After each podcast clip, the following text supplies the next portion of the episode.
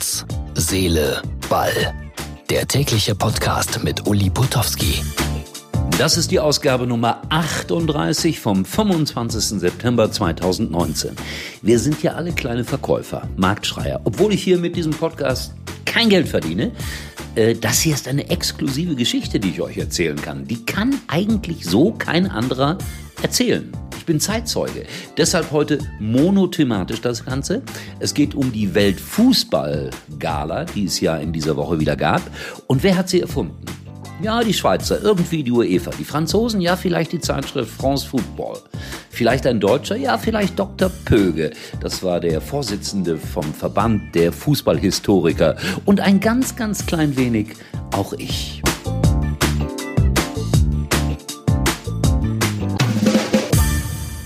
Auf die Gratulation hat er garantiert noch gewartet. Jürgen Klopp, herzlichen Glückwunsch zum Titel Welttrainer. Großartige Leistung und wenn ich es einem gönne, dann Jürgen Klopp. Fabelhafter Typ. Auch, wenn ich so ein bisschen kritisch das anmerken darf, manchmal sitzt er da oben auf dem Podest und lässt den einen oder anderen Kollegen von mir ja so ein bisschen schlecht aussehen. Manchmal übertreibt er da ein bisschen. Aber wenn einer das Recht dazu hat, dann er. Und man kann sich ja wehren. Was habe ich nun mit der Wahl zum Weltfußballer oder zum Welttrainer zu tun? Mehr, als ich jetzt so manch einer vorstellen kann. Also, wir gehen mal in die Geschichte rein. 1989 tauchte bei mir in Köln, ich war damals Sportchef bei RTL, ein gewisser Dr. Pöge auf. Er sagte, er wäre der Präsident der Weltfußballhistoriker. Und man hatte in den Jahren zuvor immer einen Weltfußballer gewählt über diese Institution und dann den Titelträger ein wenig geehrt in Frankreich. France Football war mit dabei, eine Fachzeitung. Ja, aber das war es eigentlich auch. Und er fragte uns, ob wir nicht Lust hätten, eine große Gala daraus zu machen. Pah, war ich skeptisch. Dann ging ich aber zu unserem Chef, Dr. Thoma, und fragte, hm, kriegen wir ein bisschen Geld dafür? Der ganze Spaß hat, ich glaube, damals zwei Millionen Mark gekostet mit allem drum und dran. Und Dr. Thoma sagte, ja, wenn Sie für eine gewisse Quote garantieren, machen wir das. Ich sagte, ja, so viereinhalb Millionen werden sich das anschauen. Es waren dann auch später noch ein paar mehr.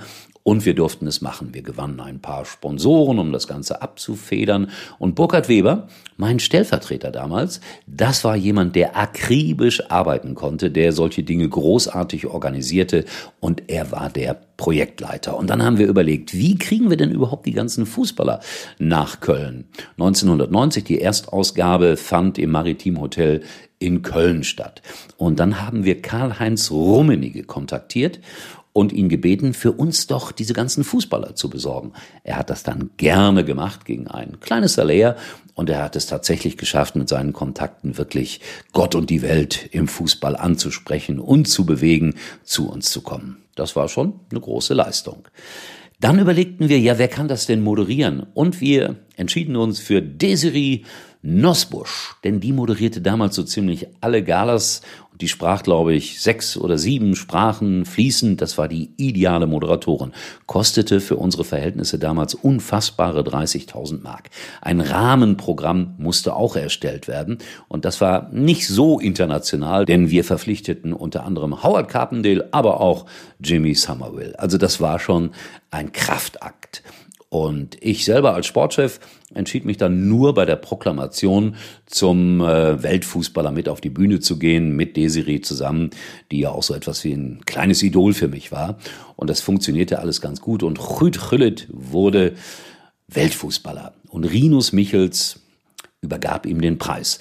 Und ich erinnere mich, dass ich äh, Rinus Michels dann gefragt habe, äh, weil Rillit hatte ja immer diese langen Locken.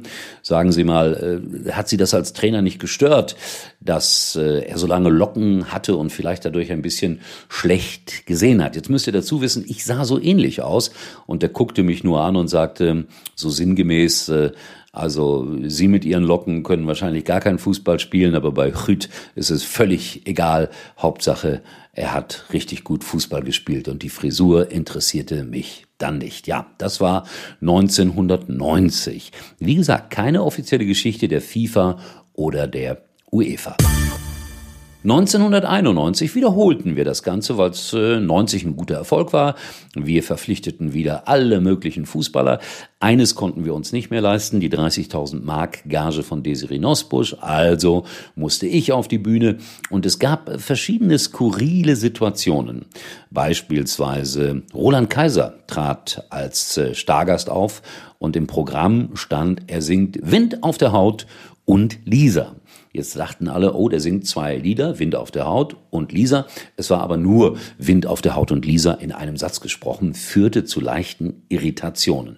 Eine fabelhafte Stimmung, maritim Köln-Bonn, bisschen größer als das in Köln, 1800 Leute in etwa live dabei. Lothar Matthäus saß unten mit seiner Frau und freute sich auf die Ehrung, denn er wurde Weltfußballer. Interessant, Josef Blatter, damals glaube ich Generalsekretär der UEFA, war auch unser Gast, war dann auch mein Gesprächspartner auf der Bühne. Und ich kann mich erinnern, dass ich ihm damals gesagt habe, oh, passt ein bisschen auf mit der Kommerzialisierung, dass das alles nicht zu viel wird und dass die Spieltage nicht irgendwie zersplittert werden und dass das Ganze drumherum noch wichtiger wird als das eigentliche Spiel. Und Josef Blatter war so ein bisschen in die Enge getrieben und was dann draus geworden ist, äh, muss ich euch ja nicht sagen. Auf der anderen Seite bin ich natürlich auch ein bisschen schuld an der Kommerzialisierung des Fußballs, ist doch gar keine Frage. Und äh, nach der Veranstaltung gefragt, was er denn von mir halten würde. Achtung! Selbstlob stinkt. Er sagte, dieser Mann könnte auf der ganzen Welt Karriere machen. Allerdings ein bisschen später, als er sich die Aufzeichnung der Sendung angeschaut hatte, war er ein bisschen sauer auf mich, weil ich ihn ja da auf der Bühne habe auflaufen lassen. Guido Tognoni, damals äh, der Pressechef der UEFA, lobte diese Show über den grünen Klee und schwupps, die Wups waren wir raus aus der Nummer, denn ab 1992 veranstaltete dann die FIFA eine eigene Gala. Aber, wenn man so will, bin ich ein bisschen der Miterfinder dieser Weltfußballgala. So, das war die exklusive Geschichte zur Weltfußballgala. Heute ein bisschen länger als sonst. Ich hoffe, ich habe nicht übertrieben und habe nicht zu viel selber angegeben, aber es war so.